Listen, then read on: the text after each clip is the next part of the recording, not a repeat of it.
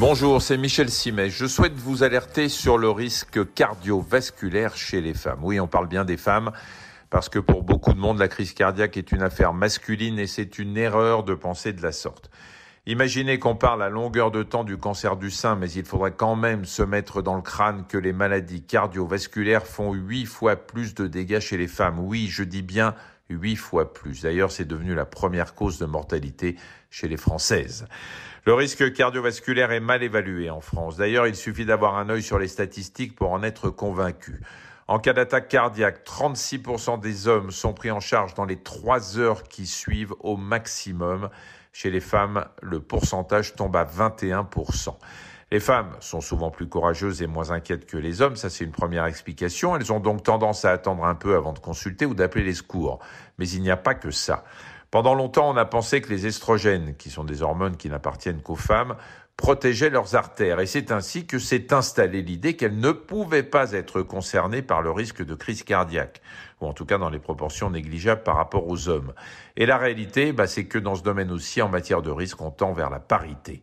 Si on s'attarde sur le nombre d'hospitalisations pour des problèmes cardiovasculaires, on s'aperçoit qu'il est stable pour les hommes, alors que pour les femmes, il ne cesse d'augmenter. C'est de l'ordre de 5% par an. C'est évidemment dû au changement du mode de vie des femmes. Plus on avance, plus leur mode de vie se rapproche de celui des hommes. Elles aussi travaillent, elles aussi sont soumises au stress, elles aussi fument, boivent et ont moins de temps pour faire du sport. Du coup, le diabète et l'hypertension ne les épargnent pas et on sait que ces problèmes augmentent le risque cardiovasculaire. Ajoutez à tout cela qu'elles ont des artères différentes de celles des hommes. Ces artères sont certes plus souples, mais elles sont surtout plus petites et plus fragiles, donc d'une certaine manière, elles se bougent plus facilement. L'un des symptômes qui précède une crise cardiaque est commun aux deux sexes, c'est d'ailleurs le plus courant puisque c'est la douleur thoracique.